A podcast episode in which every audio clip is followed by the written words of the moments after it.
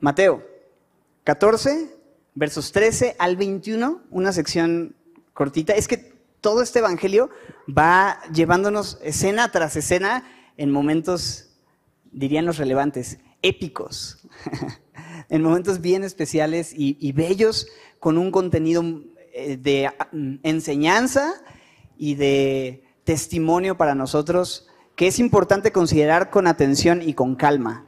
Entonces, em, ¿ya no hay lugar? Oh, ¿Sí hay? ¿Todo bien? Ah, es que vi a mi esposita eh, como que parada y dije, no, sí hay lugar, aquí, hay, aquí también con Isaí. Bueno, les estaba diciendo no sé qué, pero qué bendición. Ahí les voy.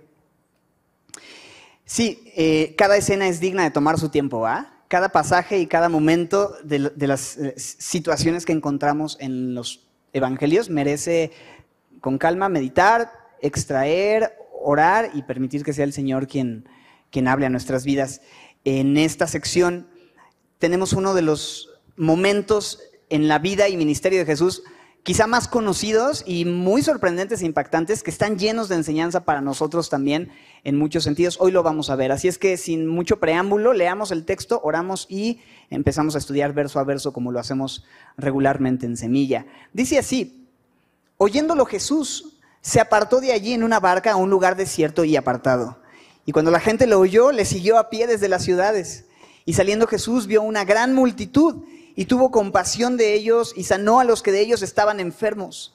Cuando anochecía, se acercaron a él sus discípulos diciendo, el lugar es desierto y la hora ya pasada, despide a la multitud para que vayan por las aldeas y compren de comer.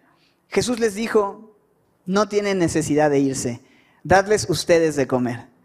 Y ellos dijeron, no tenemos aquí sino cinco panes y dos peces. Él les dijo, tráiganmelos para acá. Entonces mandó a la gente recostarse sobre la hierba y tomando los cinco panes y los dos peces y levantando los ojos al cielo, bendijo y partió y dio los panes a los discípulos y los discípulos a la multitud y comieron todos y se saciaron y recogieron lo que sobró de los pedazos, doce cestas llenas. Y los hombres que comieron fueron como cinco mil, sin contar las mujeres y los niños. Señor, estamos frente a este texto em, listos, con un corazón dispuesto a recibir lo que tu palabra quiere enseñarnos y recordarnos a través de esta porción. Estamos dispuestos y háblanos, Señor. Te lo pedimos y te damos gracias por la libertad que tenemos de abrir la escritura, ser expuestos a ella y encontrar en ella consuelo, paz, gozo, vida y todo lo que nuestro corazón necesita encontrar en la palabra y en ti, Señor. Así es que Gracias por ser esa respuesta para nosotros siempre y por tu palabra viva y eficaz. En el nombre de Jesús. Amén. En el contexto venimos de una escena en donde la semana pasada veíamos a Herodes. ¿Te acuerdas de Herodes? ¿Y qué es lo que hace Herodes? Manda decapitar a Juan el Bautista. Después de un momento bastante extraño, toda la escena es, un poco eh, fea, ¿no? Eh, difícil de, de, entender y de procesar, pero Dios es soberano sobre sus hijos, sobre sus mártires, sobre gente fiel como Juan el Bautista. Y Jesús escucha lo que sucede. Dice en el versículo 13 que lo oyó Jesús. Y dice que hizo algo al escuchar lo que oyó. ¿Qué oyó? Que había Herodes decapitado a Juan el Bautista. Se apartó de allí en una barca a un lugar desierto y apartado.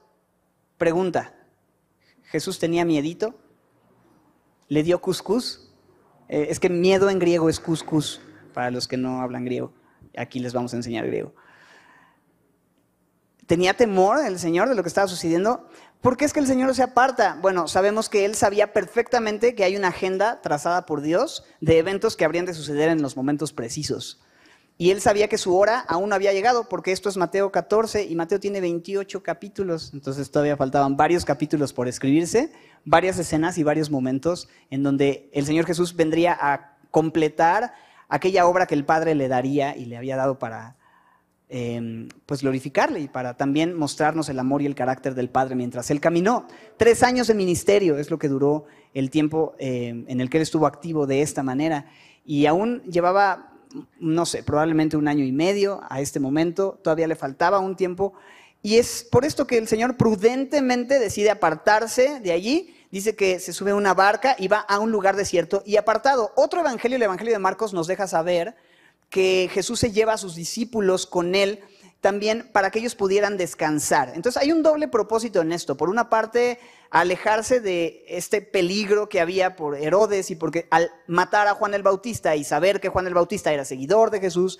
pues también iban a empezar a cuestionar y probablemente a perseguir a Jesús en ese momento. Él está huyendo, no huyendo, sino alejándose prudentemente de ese momento y peligro, pero también está dejando que sus discípulos tengan un break porque han trabajado mucho, porque han servido mucho y todos sabemos que a veces es necesario tener tiempos de descanso, tiempos de reconectar con Dios, tiempo de recalibrar un poquito nuestras vidas y solo eh, volver a revisar, ¿no? En qué punto estamos, qué quiere el Señor y tomar fuerzas para lo que sigue, porque el día a día no para, ¿cierto? Hay trabajo que atender, necesidades que suplir, familias, situaciones y un montón de cosas, y a veces es necesario tomarse ciertos breaks y cargar pila y buscar a Dios. Y esto es lo que era la agenda y la idea. El Señor Jesús se lleva a sus discípulos a un lugar lejos, pero sucede que la gente se entera de que Jesús estaba yendo hacia este lugar desierto. Y le siguieron, dice en el versículo 13, que le siguieron a pie desde las ciudades, ¿no? Entonces, es, es, interesante porque la gente tenía muchísimas ganas de seguir escuchando y aprendiendo más del Señor Jesús.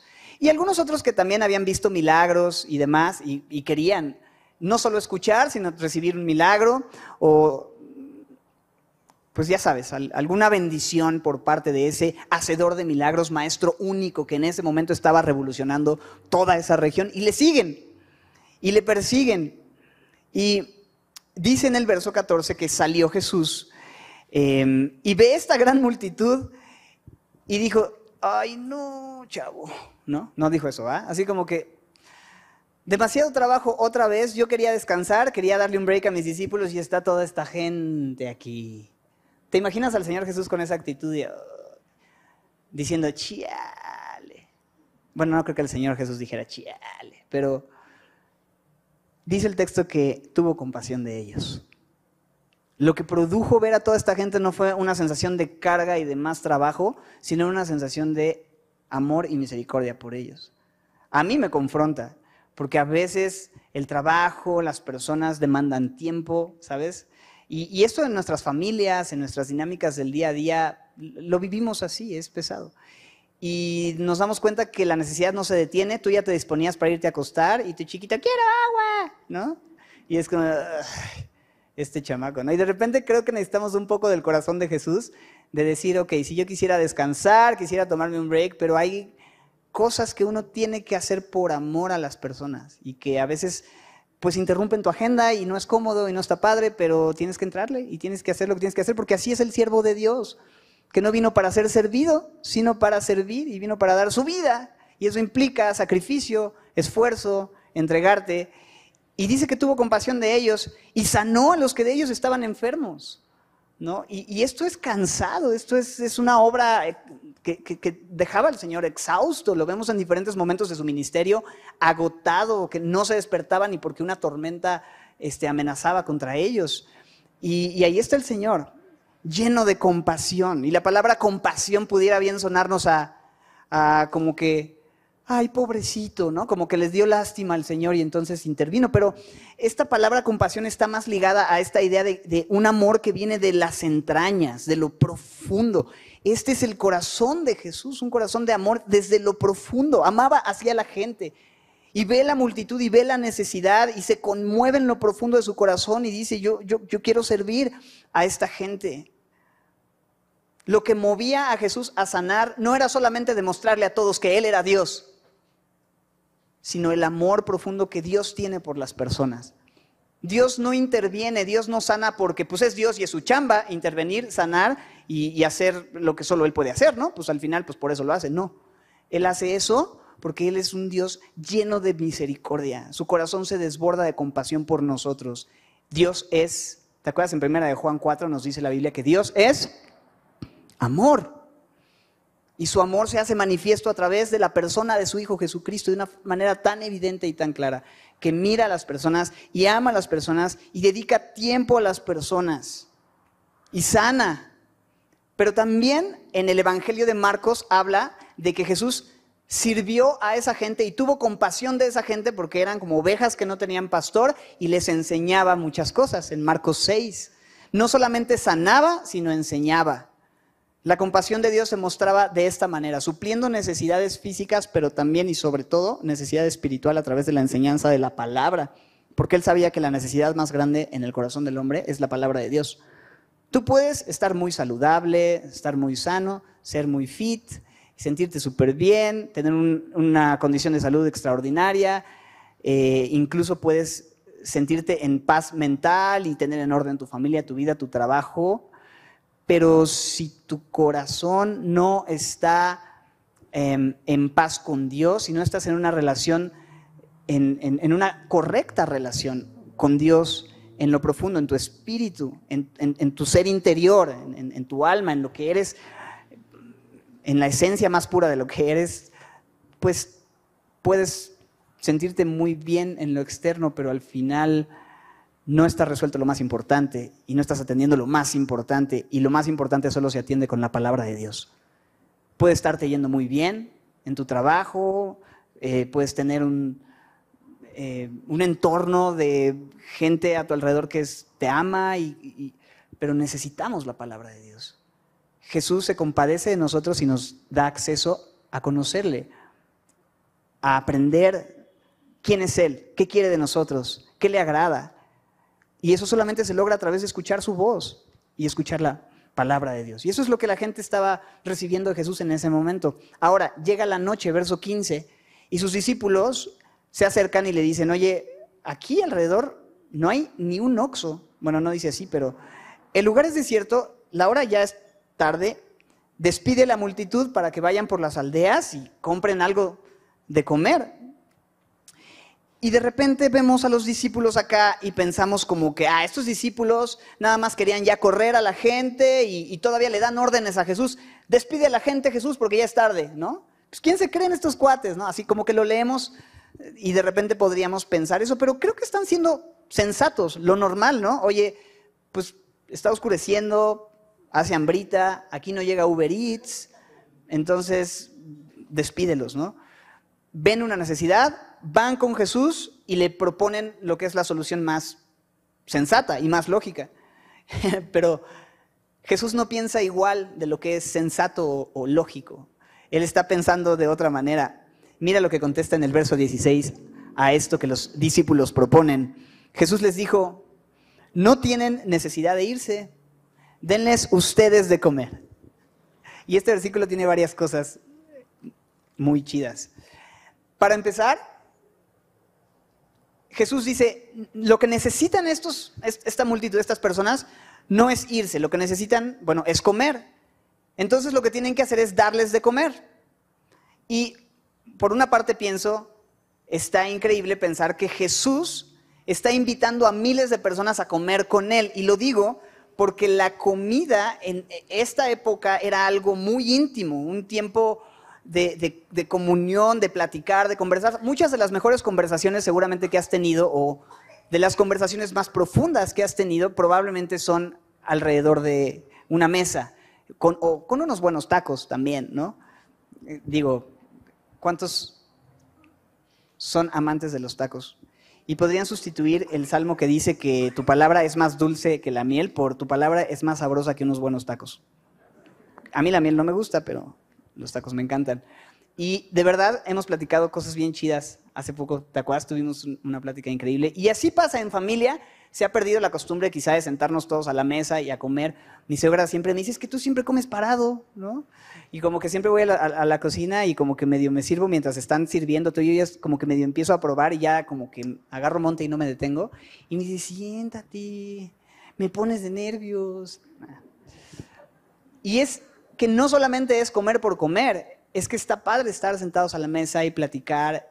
Jesús quiere invitarnos a ese nivel de comunión a través de comer con Él. Y sí, no tenían mesas, el escenario es difícil, están a la intemperie, pero vamos a ver en el contexto cómo es que los manda recostarse. En Marcos nos dice que los pone por grupos de ciertas cantidades para que pudieran al mismo tiempo compartir el pan, sentarse, tener un picnic celestial y promover comunión, conversación, amistad, intimidad. Eso es algo que a Jesús le agrada, que tengamos como familia, ¿sabes? Como hijos suyos.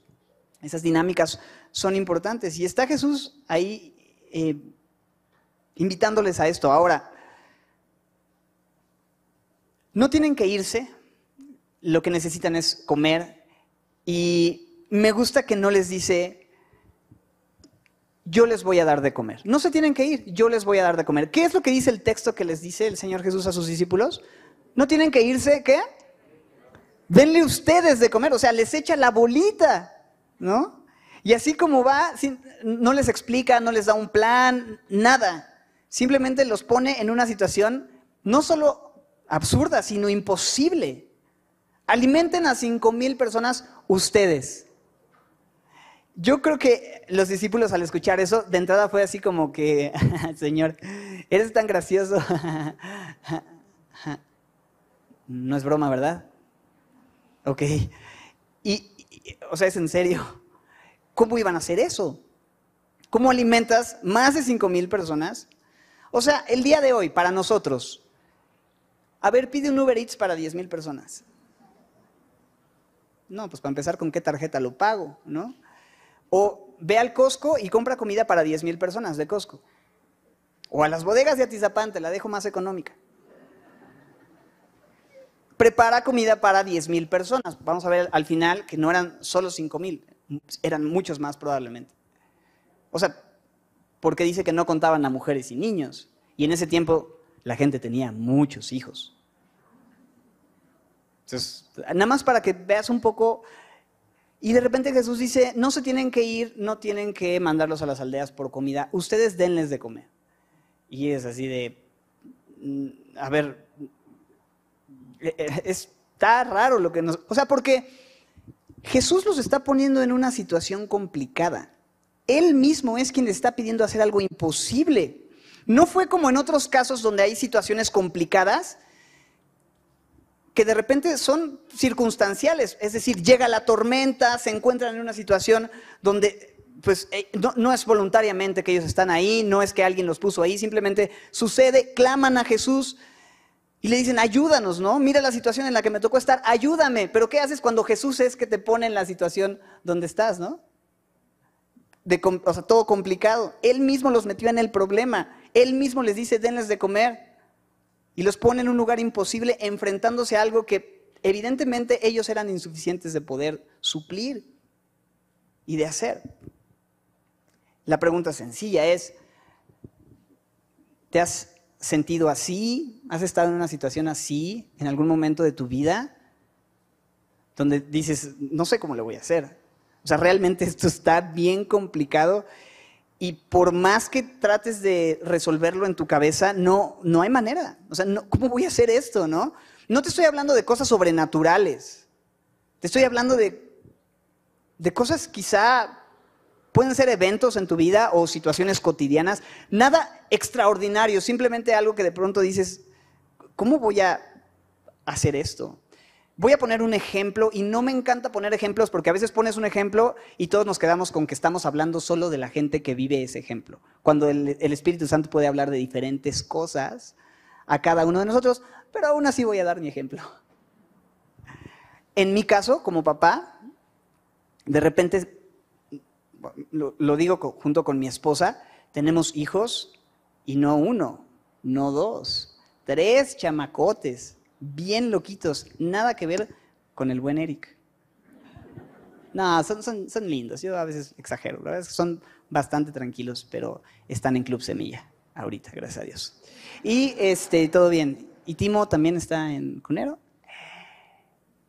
Ese Timo nos ha costado que quiera entrar. Ah, no, ya es clase, ¿va? Aún mejor. Bien, mi amor. ¿Qué estoy diciendo? Ya me acordé. Tienes hijos, tienes un llamado, Dios te da hijos, en esa situación te puso Dios, ¿no? Te puso en, ok, está padrísimo, tienes que amarlos, tienes que representar la imagen del Padre ante ellos, tienes que aprender a corregirlos sin exasperarlos, hacerles saber que los amas y animarlos y, y que ellos son creados a la imagen de Dios, pero tampoco hacerles creer que son perfectos y que nunca fallan. Y al mismo tiempo, tú ser un ejemplo de una persona que busca vivir para Dios, pero tampoco mostrarte como una persona perfecta absolutamente. Tienes que orar por ellos, predicarles el evangelio, enseñarles la palabra, pero al mismo tiempo confiar en que no es no depende de que tú lo hagas bien, sino que Dios es quien hace la obra. Y, y todo eso mientras les enseñas a comer bien, a decir por favor y gracias, a ir al baño, a atinarle al baño, a un montón de cosas. Los que tienen hijos más grandes, quizá a manejar, así, moto bien rápido, no. Y todo eso mientras batallas contigo mismo, que estás cansado, eh, que eh, no estás en el mood, no estás de buenas. Y de repente ves todo lo que hay que hacer y todo el trabajo que eso conlleva y dices, de verdad, imposible. O sea, no hay forma de que yo, Raulito, pueda hacer eso, y menos con tres. Digo, hablo Raúl e Itzel, ¿no? Pero Dios me puso en ese lugar. ¿no? Y es simplemente un ejemplo, pero hay tantas cosas que, que podríamos ver como situaciones imposibles para nosotros. No sé, desde quizá perdonar una ofensa, amar a tus enemigos, mostrar humildad, hablar verdad, pedir perdón, guardar silencio o, situaciones en tu familia, temas de dificultad en tu entorno familiar, en tu trabajo, en la escuela, puede ser alguna pérdida, puede ser en tu servicio a Dios, en el ministerio. El punto es, ¿has sentido alguna vez incapacidad de poder enfrentar lo que Jesús está poniendo enfrente de ti? ¿Alguna vez te has sentido incapaz de poderlo hacer y dices, no tengo idea? ¿Cómo voy a enfrentar esto? ¿Cómo lo voy a hacer? No puedo. No, o sea, y hasta podríamos llegar a pensar que Dios se equivocó. Yo sé que no, no lo pensamos o no lo decimos, pero hay pensamientos que cruzan por tu cabeza extraños y a veces los abrazamos.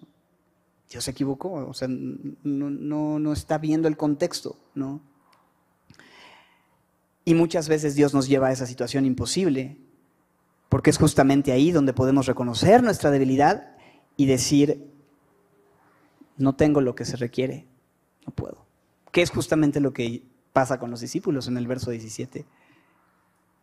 Ellos dijeron, no tenemos aquí sino cinco panes y dos peces. Y lo que tú estás pidiendo es alimentar a 20 mil personas.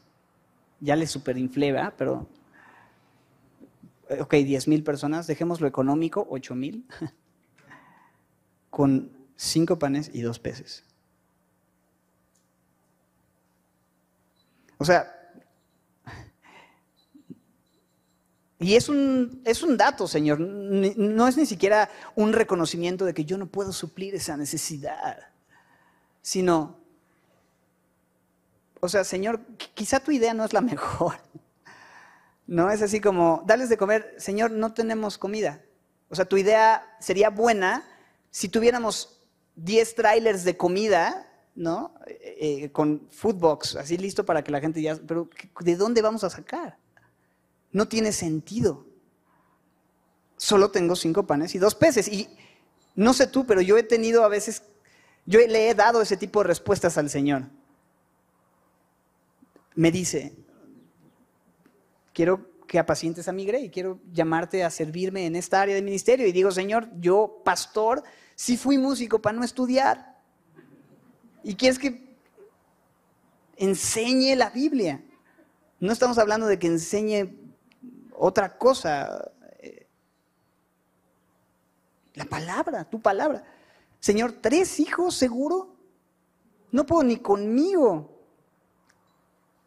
Señor, amar, servir a otros, pues si yo pensé que todo era de mí, por mí y para mí, yo vine para ser servido, no para servir, Señor, ¿no? No tengo la capacidad, no está en mí, me encanta que me den, me encanta que me sirvan. ¿Cómo voy yo a tomar la iniciativa? ¿Cómo voy yo a amar a otros? Etcétera. Señor, no, no lo tengo, o sea, esto es todo lo que tengo. ¿Te sirve cinco? Siempre me confundo si son dos peces y cinco panes. Cinco panes y dos peces. Es todo lo que tengo, Señor. Hay peores confusiones en eso, pero no vamos a entrar en, esa área. ¿Sabes?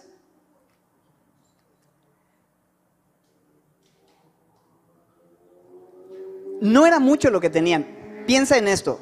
Dos peces, dijimos. Y eran dos peces, o sea, no eran dos ballenas blancas. Ah, dos ballenas blancas dan para un montón de gente, seguramente, ¿no? Y ya, aunque sea así de arrebanaditas como los... ¿Te ha pasado que hacen una fiesta de cumpleaños y el pastel es micro mini ya está toda la familia, los invitados y los anexados y es como, ay, vamos a partir el pastel, bueno, vamos a repartir. Y te toca así merengue. Mmm, estaba bueno. Y ya, ¿no? Mm, algo así hubieran tenido que hacer incluso con ballenas blancas. Y la baguette o las baguettes no eran como que la baguette que tiene el récord Guinness la baguette más grande de la historia, ¿no? Y estás, has visto esos videos en YouTube que así que es la, este, la rosca de tacos al pastor más grande de la historia y así un montón de gente comiendo. Simplemente un pan que era de tamaño pampita y peces como sardinas, quizá largas, dos para toda esta gente. Con eso comían cuatro personas este, moderadas, ¿sabes? Un poquito. Es ridículo lo que tengo en mis manos. Lo que tú me estás pidiendo en relación con lo que yo tengo es absurdo. No puedo alimentar a toda esta gente con lo que tengo. Mis manos son insuficientes. Pero ¿qué tal si cambiaban de manos y ya no eran las manos de los discípulos, sino las manos de Jesús. En otras manos, esos panes, esos peces, cambiaban por completo. Y él les dijo, versículo 18, ok, eso es lo que tienes, es poquito, va, tráiganlos para acá. Versículo 18, dice Jesús, tráedmelos acá. Algo que noto es que Jesús no les dice, bueno, es que solo tenemos cinco panes y dos peces. No, no, no, no digan eso, dice Jesús, ¿no? Ustedes tienen más que cinco panes y dos peces, declárenlo, ¿no? No digan que tienen poco, ustedes tienen... No, Jesús simplemente dice, ok, sí, tienen poco, no es suficiente, pero a ver, tráiganmelos, porque yo sí soy suficiente. Y en la Biblia una y otra vez encontramos eso. ¿Te acuerdas de Moisés? Que Dios eligió y llamó a Moisés para libertar a su, pueblo de la esclavitud de Egipto y fue algo tremendo. Y, cuando Dios llama a Moisés, Moisés dice, pero, pero, yo, yo, soy tartamudo, ¿no? Y Dios no le dice, Moisés, tú no digas eso de que... No, tú eres un campeón, Moisés, tú puedes, tú eres, tú vales mil, nunca cambies. ¿Eso le dice Dios? ¿Qué le dice Dios? Ve porque yo estaré contigo. O sea, el punto no es tu incapacidad ni siquiera, no es noticia que no tienes los recursos, que no puedes hacerlo. Pero sabes, yo voy a estar contigo. Yo te voy a ayudar, yo te voy a fortalecer. No importa lo difícil que sea el panorama, yo voy a estar contigo.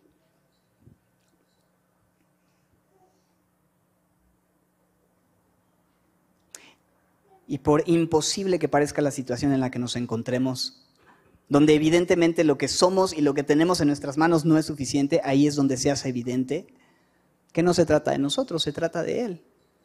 Que Él lo puede hacer, que Él lo quiere hacer, que Él nos mandó a hacerlo y que Él va a hacer que suceda el milagro. Porque está en sus manos, no en las nuestras. Ya sabes que no puedes. Siempre lo has sabido, ¿no? Pues ahora se va a demostrar, no está en ti. Pero trae eso a mis manos, ven a mí, tráelo a mí. Yo soy quien va a producir el milagro, lo que parece imposible, lo que jamás te imaginaste que podía hacer, yo soy quien lo puede hacer. No tienes la fuerza para hacerlo. Segunda de Corintios 3,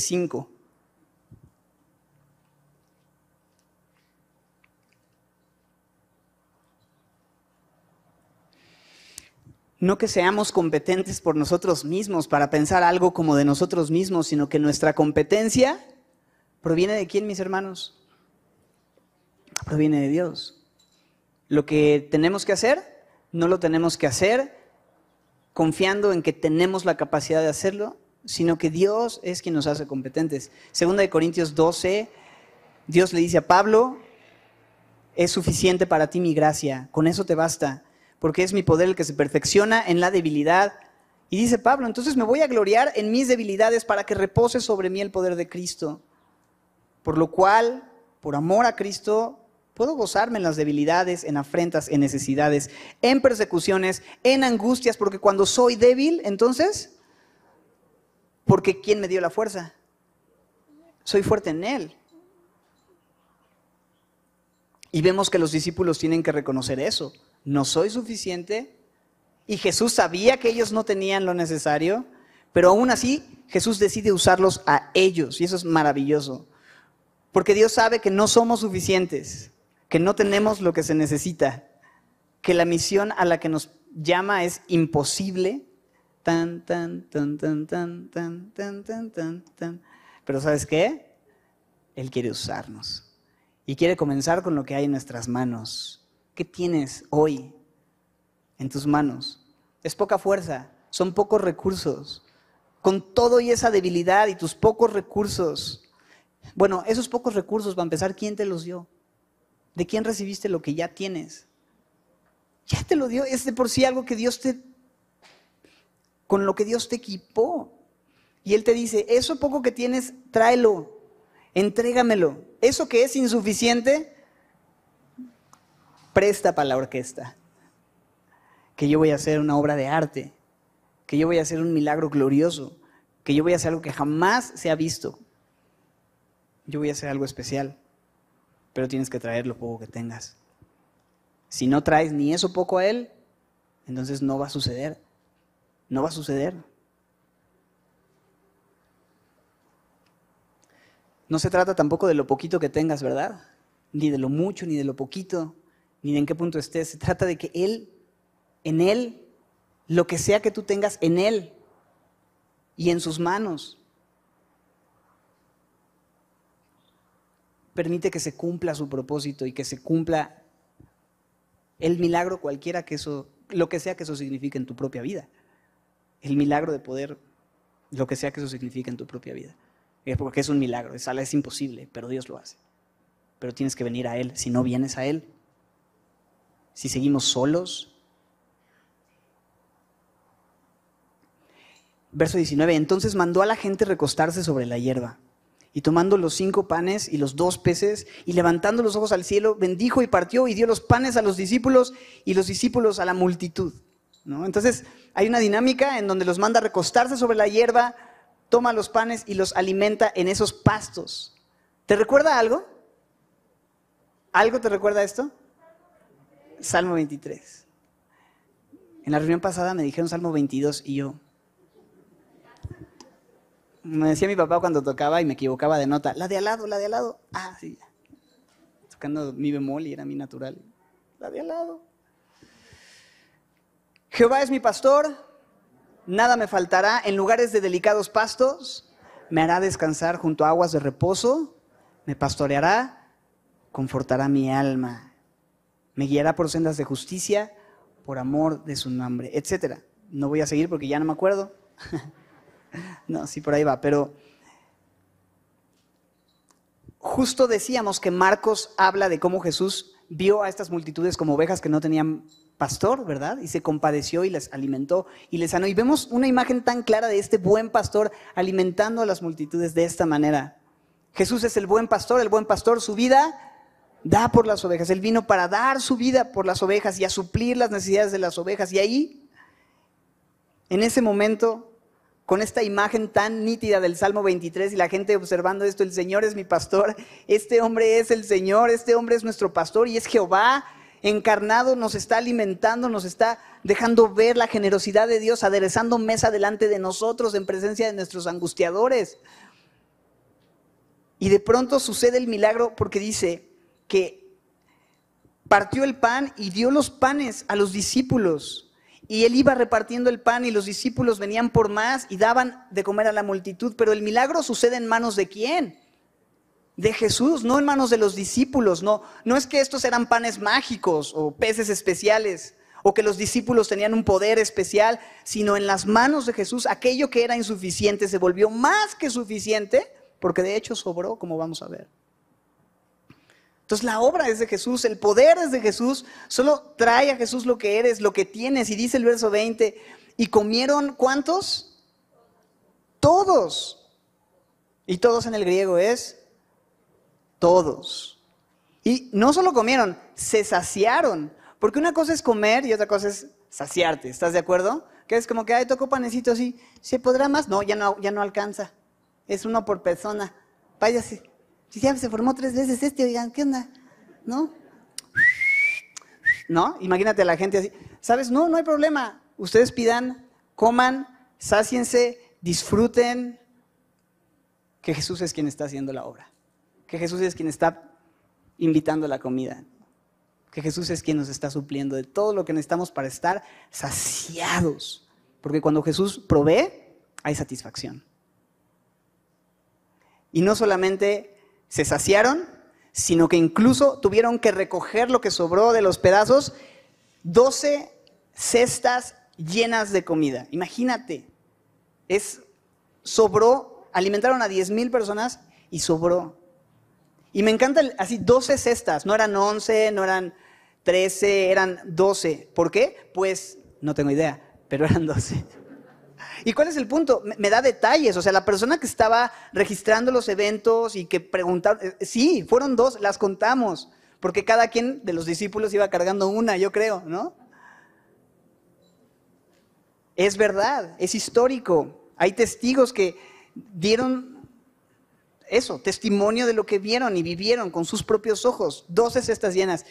Y comieron como cinco mil hombres, sin contar las mujeres y los niños. Impresionante. Todos comieron, todos se saciaron, sobró.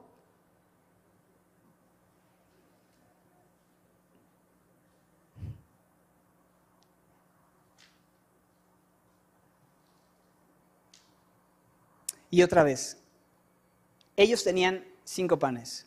¿Hubiera hecho una diferencia que tuvieran diez panes? ¿20 panes? ¿50 panes? ¿500 panes? 100 peces, para esa cantidad de gente, nada hubiera sido suficiente. Pero otra vez, el punto no es cuánto tenían, el énfasis no está en lo que, lo que tuvieron, en su capacidad, en su fuerza. Es así. No está en lo que nosotros podemos dar, no es, en no es que esté en mis manos, el punto es en manos de Jesús.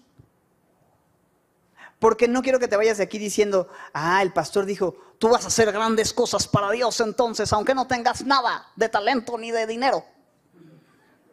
Y tú vas a ser un campeón. Y Dios va a ser grande. Es como, no se trata de eso, no es que tú vas a hacer cosas grandes para Dios. El punto es que las cosas que son imposibles para nosotros porque somos débiles, solamente Él es quien puede intervenir y hacer la obra. Y aunque muchas veces estorbamos más de lo que ayudamos, Él nos dice, tráelo para acá y nos hace parte. Porque ahí están los discípulos dando de comer a toda esta gente y repartiendo y nos invita a participar con Él, a sentir su misma compasión, a comer ese mismo pan, porque ellos también comieron. Pero me encanta como dice Marcos Vidal, yo no quiero ser de los cinco mil que disfrutan del, milagro, del milagro. Prefiero ser de los doce que recogen los pedazos. Y ya, después y pasar la noche en vela juntos sobre un mar de seda, conversar con el maestro hasta el alba. E, esa comunión, ese privilegio. Pero ¿qué necesito para poder disfrutar de ese privilegio? Simplemente estar dispuesto a entregarle lo mucho o poco que tenga en sus manos, reconocer mi debilidad y decir, Señor, soy esto, tengo esto, tú lo sabes, no hay manera, pero aquí estoy. Y gracias por considerarme parte de, tu equipo. ¿Sí me explico? Eso es algo que también quería notar. El texto termina, o esta porción en el 21, diciendo esto, cinco mil hombres, sin contar mujeres, sin contar niños. Una locura. Una cantidad exagerada de personas disfrutando ese milagro y discípulos siendo útiles, no por sus recursos, sino porque Dios tuvo misericordia de ellos. Entonces, lamentablemente no tenemos lo que se requiere, pero al mismo tiempo, afortunada o bendecidamente, no tenemos lo que se requiere porque eso hace que entonces Dios tenga que hacer algo que nosotros no imaginamos que podría suceder, nosotros no pudimos haber hecho. Y cuando sucede lo inexplicable, cuando sucede lo, o sea, lo, que es fuera de este mundo, ¿para quién es la gloria? Para Él, ¿no? Tú no pudiste haber hecho eso, fue Dios. Y entonces la gente mira y dice, wow, verdaderamente Dios está en este lugar. Verdaderamente Dios está en la vida de esta persona. Verdaderamente es Dios quien está obrando, porque de otra manera.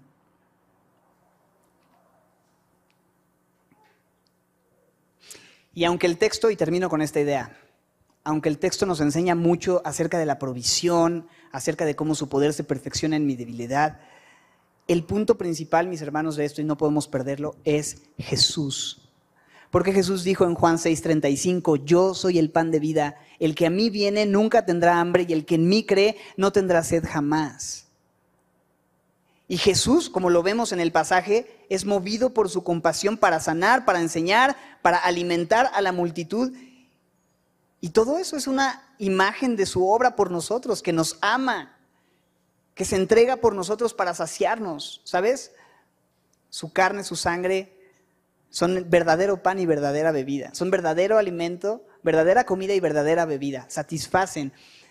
¿En qué sentido? Conocer la obra de Dios, el Evangelio, eso satisface, eso llena. El hambre de nuestro corazón siempre busca ser saciada con cosas que no satisfacen. Dinero, relaciones, pecado, éxito, religión. Pero lo único que sacia es el pan del cielo. El que a mí viene nunca tendrá hambre. Y Él prometió saciarnos. Entonces podemos decirle, Señor, lléname. Y en Juan 6:27 Jesús dice, trabajad no por la comida que perece, sino por la comida que a vida eterna permanece, la cual el Hijo del Hombre les dará, porque a este señaló Dios el Padre. Solo en Él está la satisfacción, solo en Él está la paz, ¿Por qué gastas tu dinero, dice Isaías, en lo que no es pan y tu trabajo en lo que no sacia? Escucha, come el bien y se deleitará tu alma con grosura. Él es el pan. Solo cómelo. Él hace la obra, todo es de Él, todo es por Él, todo es para Él. Separados de Él, ni dos personas puedes alimentar, ni algo pequeñito puede suceder. Pero cuando venimos y traemos lo que tenemos a Él y venimos nosotros y le damos nuestra vida, entonces Él puede hacer cosas que jamás te imaginaste que podrían suceder. Y Él mismo es el pan que necesitamos hoy recibir.